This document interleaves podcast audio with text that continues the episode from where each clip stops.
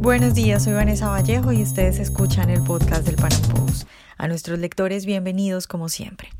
El peso colombiano cada vez vale menos. Hoy el dólar superó los 3.400 pesos. Estamos hablando que de agosto del 2018 a agosto de este año ha habido una caída del 16%. Eso pues de verdad que es bastante y puede traer serias consecuencias para los colombianos. En el podcast de hoy hablaremos al respecto. Vamos a hablar del extraño comportamiento del Banco de la República, que a pesar de que el dólar estaba subiendo bastante, seguía comprando la divisa y hablaremos también de las consecuencias de una alta devaluación. Nuestro invitado de hoy es Luis Guillermo Vélez Álvarez, él es economista y también es profesor de la Universidad de AFIT.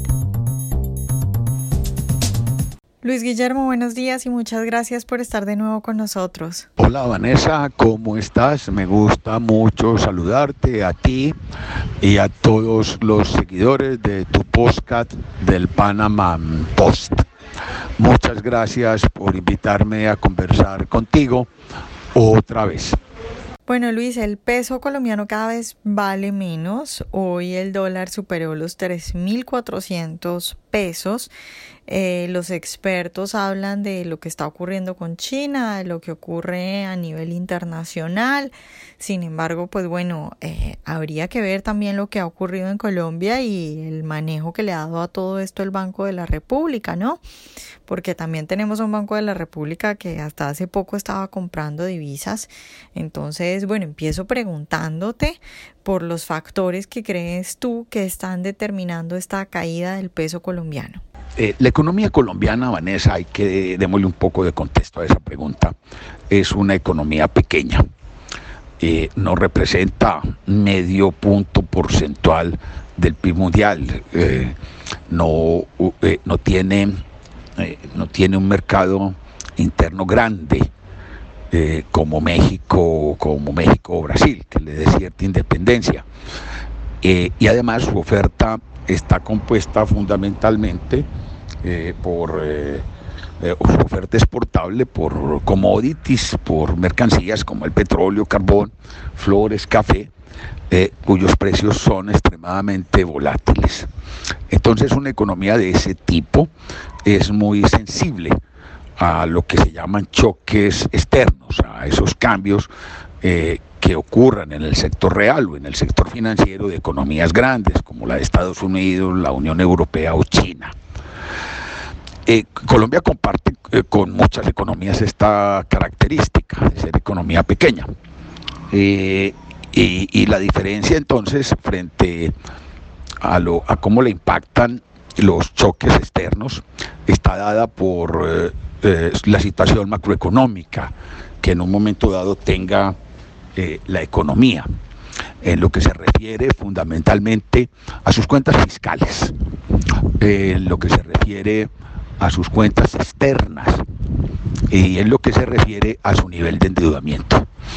Cuando una economía tiene un déficit fiscal elevado, un déficit en cuesta corriente grande y un endeudamiento externo importante, entonces es sumamente sensible a, los choques externos.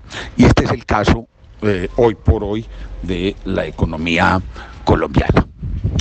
Adicionalmente, eh, el, el, dólar se había venido encareciendo eh, desde hace varios meses, en parte como consecuencia de una política de acumulación de reservas que hacia octubre o noviembre del año pasado eh, empezó a adelantar el Banco de la República. En ocho meses el Banco de la República, entre noviembre de 2018 y junio, julio de 2019, el banco compró unos 5 mil millones de, dólares, aumentando pues la posición de reserva del país. A mí me parece que eso fue una, una política monetaria equivocada, no le veo ninguna justificación. El banco tenía hacia eh, octubre, hacia noviembre de 2018, 47 mil millones de dólares en reservas brutas, no había ninguna razón, pues eso era suficiente para que se acumularan esa, esa cantidad adicional. Entonces allí hubo una política equivocada que también condujo a un alto nivel la tasa de cambio y cuando se presenta entonces eh, la turbulencia de la que se está hablando, entonces la tasa de cambio ya está eh, hacia 3.000, 3.350 3.350 dólares de pesos por, por dólar. Luis Guillermo, ¿por qué el Banco Central actúa así? Y te voy a preguntar específicamente por cosas que he oído y por cosas que uno puede especular, ¿no? ¿Qué crees tú que puede haber un interés para perjudicar al presidente Iván Duque? ¿Crees tú que hay, por ejemplo, presiones de parte de los sectores como cafeteros y demás eh, gremios a los que eh, les conviene devaluar la moneda?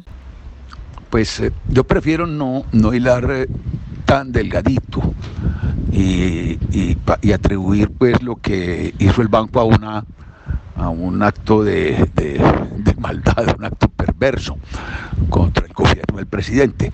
Pero, pero si es una política, no, es una política mala, es una política monetaria mala.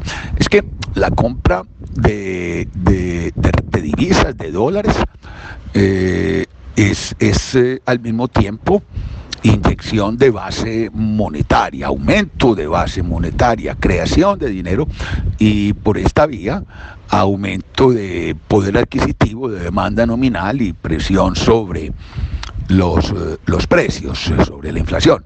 Entonces uno no entiende que el banco se ponga a hacer esas cosas. El banco tiene una misión y es mantener eh, el poder adquisitivo del peso, controlar la inflación, no mantener ningún nivel de la tasa de cambio. El banco no tiene objetivos con relación a la tasa de cambio y la tasa de cambio debería flotar de una forma completamente libre y el banco no tendría que intervenir para nada en eso. Ahora, siempre hay muchas presiones, hay presiones permanentes para que el banco intervenga en el mercado, en el mercado cambiario y, lo ha hecho, lo ha hecho en, ocasiones con, con, desigual fortuna. Para eso presionan los eh, sectores del café y en general todos los sectores exportadores que son los que se benefician de eso.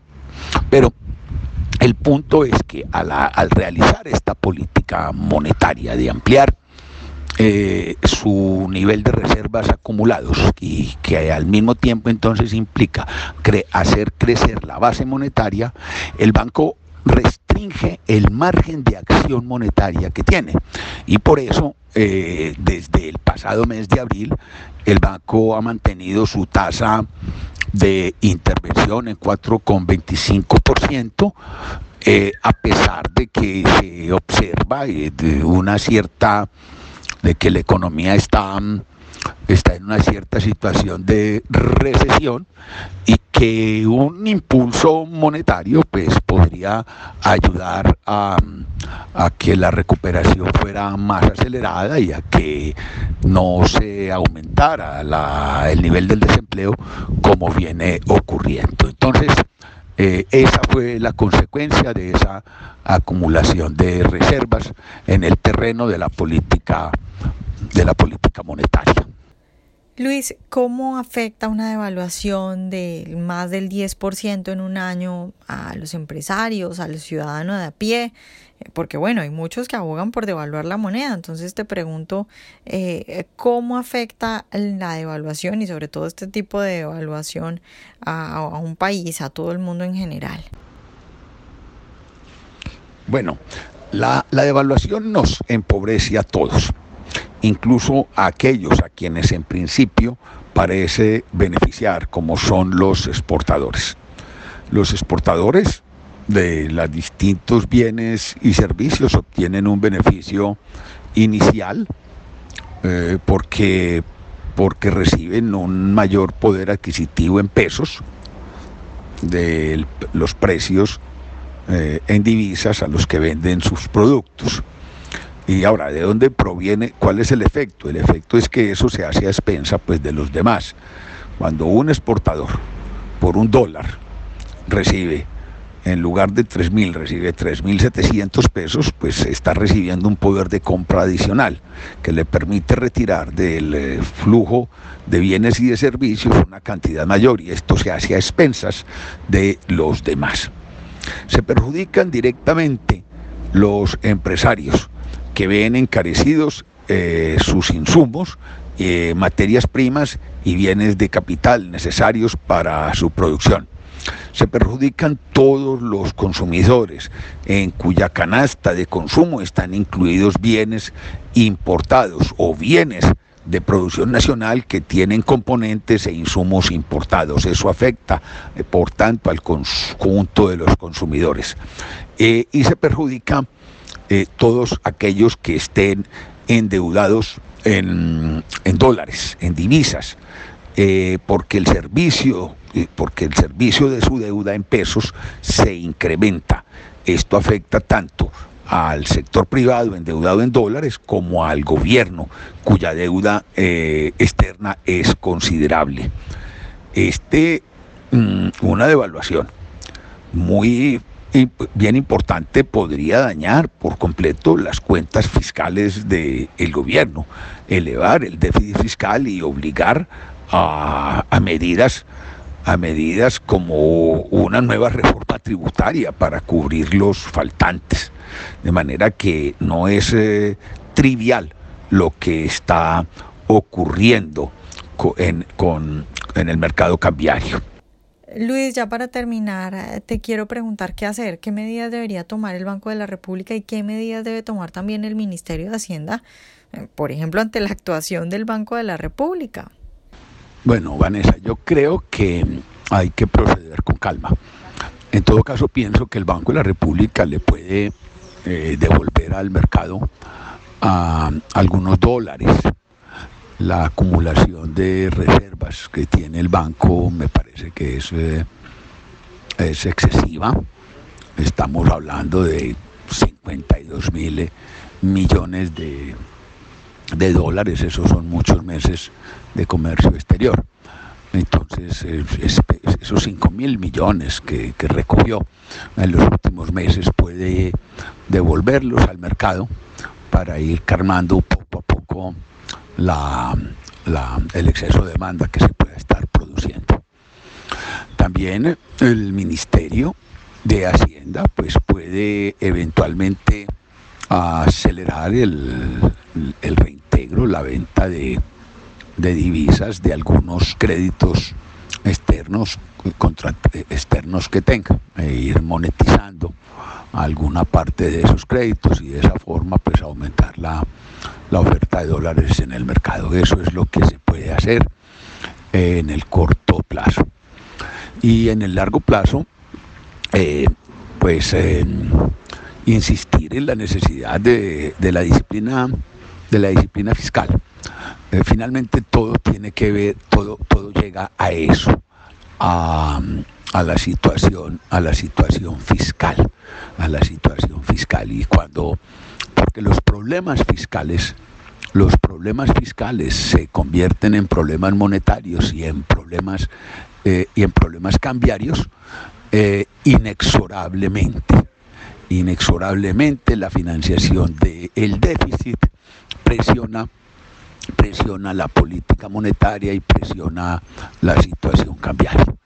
De manera que eh, eso es lo que hay que buscar, un equilibrio en las cuentas de, de, la nación, una mayor austeridad, mantener un déficit fiscal bajo y de esa forma el país siempre estará más preparado para enfrentar las turbulencias de los mercados reales y los mercados financieros internacionales. Ojalá hayan disfrutado nuestra entrevista de hoy. Recuerden seguirnos en nuestro canal de YouTube y en nuestras redes sociales y nos vemos en un próximo Panam Podcast.